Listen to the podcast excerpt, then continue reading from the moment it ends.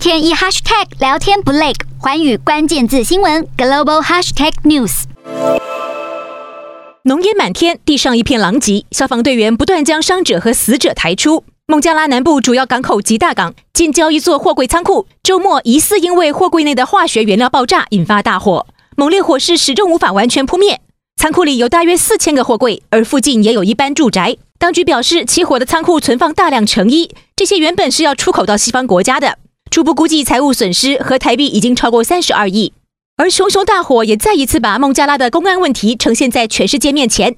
成衣业是孟加拉的经济命脉，但是孟加拉安全法规执法松散，火灾事故时常发生。国际劳工组织二零二一年就指出，在过去二十年里，孟加拉发生过二十六次工厂大火，造成超过两千名劳工死亡。